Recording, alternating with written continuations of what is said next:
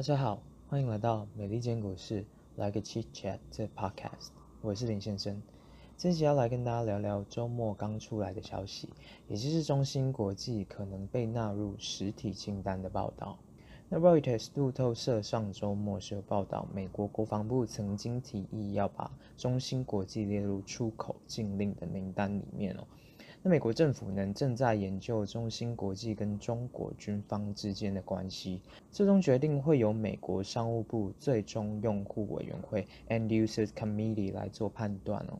在九月五日发的新闻稿里面呢，中芯国际就表示，呃，他们跟中国军用晶片生产完全没有任何的关联，而且都遵循所有相关法规哦。那中芯国际还表示呢，他们公司已经在二零一六年前呢就已经被美国商务部工业和安全局 BIS 授予终端用户认证的授权，也就是 Validated End User VEU 的授权哦。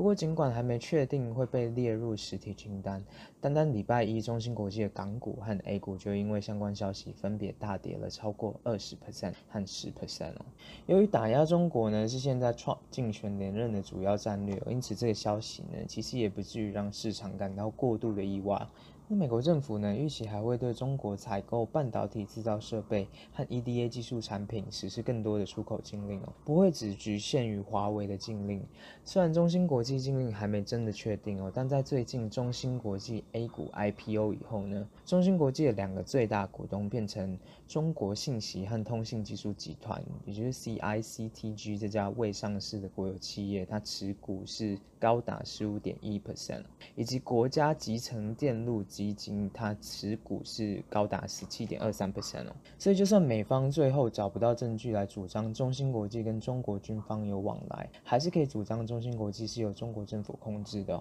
也就是说，美国政府呢可能会指控中芯国际，如果被中国政府要求的话呢，还是会替他们工作，然后成品就有可能会被中国政府用在不人道的用途上面等等的。拿华为禁令来看呢。美方也没有明确证据来显示华为跟中国军方有关联的具体证据哦，但是美国政府仍然对华为实施了广泛的出口禁令。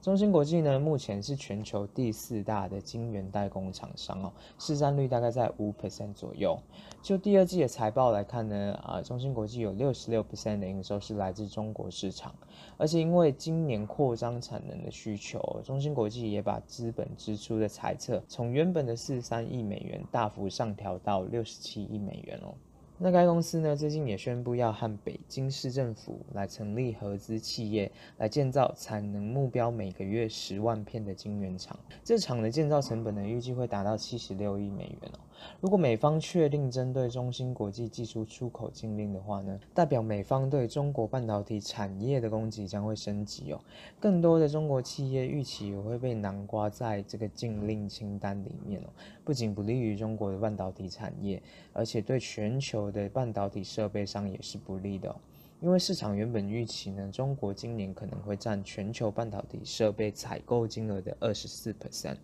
而且中国目前在建的半导体生产工厂呢，预期会斥资三百六十亿美元来购买相关的设备哦。在半导体设备高度仰赖美国设备供应商的背景下呢，是会重击到中国半导体产业的。从股价反应来看呢，如果大家有在追踪入股的表现的话，可以看到跟先前贸易战刚抬头的时候，国产替代这些半导体类股大飙涨，到最近八月华为禁令升级以后。国产半导体类股的股价全面回撤来看，大家也开始意识到，美国政府真的可以玩得很狠。就美国企业相关影响来看呢，美国的半导体制造设备供应商目前在全球市场的市占率大概是五十 percent 到六十 percent 左右。如果中芯国际被纳入实体清单，他们公司未来要跟应用材料 Applied Materials 或者是 Lam Research 和科磊 KLA Corp 这些设备供应商采购半导体制造设备的能力呢，就有可能会受到限制哦。另外，ASML 这家荷兰公司呢，也会因为美国政府的压力，导致 ASML 的微影设备要出货给中芯国际的可能性也会受到限制。这边也分享一下上面提到的 Applied Materials、Lam Research 和 KLA Corp。这些设备供应商在中国市场的营收占比哦 Applied Material 去年来自中国市场的营收占比高达二十九点三 percent，是他们公司最大的销售地区市场。那 Lam Research 来自中国市场的这个营收占比也高达三十点七 percent，也是最大的销售地区市场。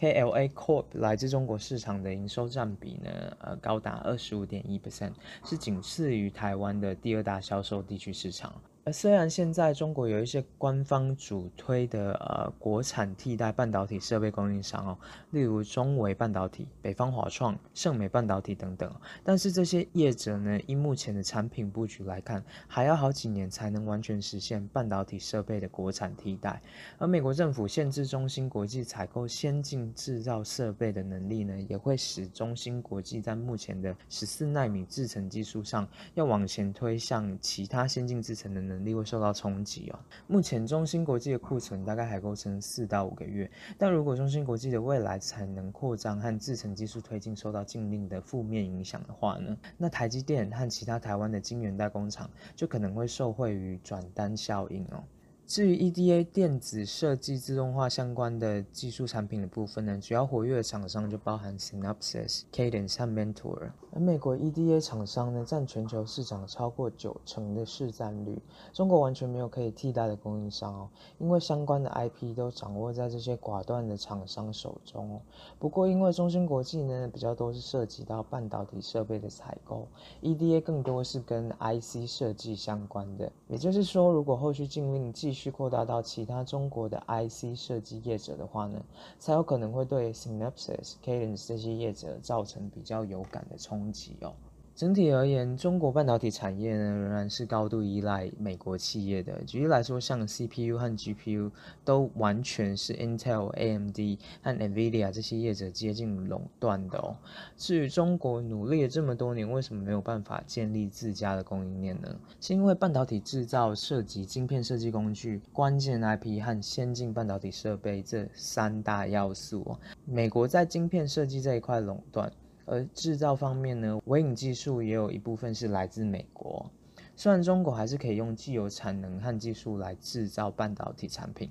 但是用过时的制程工艺生产出来的产品竞争力呢，就相对比较低。中国去年进口了高达三千零六十亿美元的半导体零组件，其中 CPU、FPGA、GPU、记忆体和 RF 半导体产品的这个进口依赖程度是最高的哦。而这次潜在的中芯国际禁令呢，不是像华为禁令那样让他们没办法取得采购零组件的能力哦，是直接把晶圆代工的能力拿掉。先前华为禁令的结果呢，就是其他电信设备厂商和手机厂商来接手华为的市占率哦。但是如果像中芯国际这样的晶圆厂被禁止采购先进半导体设备的话呢，中国厂商呢就很难找到本土厂商来做晶圆代工了。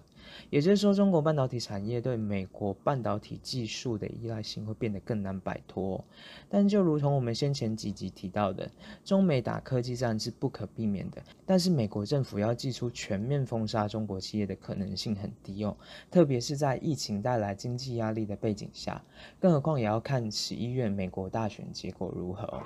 那关于中芯国际潜在禁令的相关分享就到这边。您正在收听的是美利坚股市 Like a Chit Chat Podcast，我是林先生，我们下期见。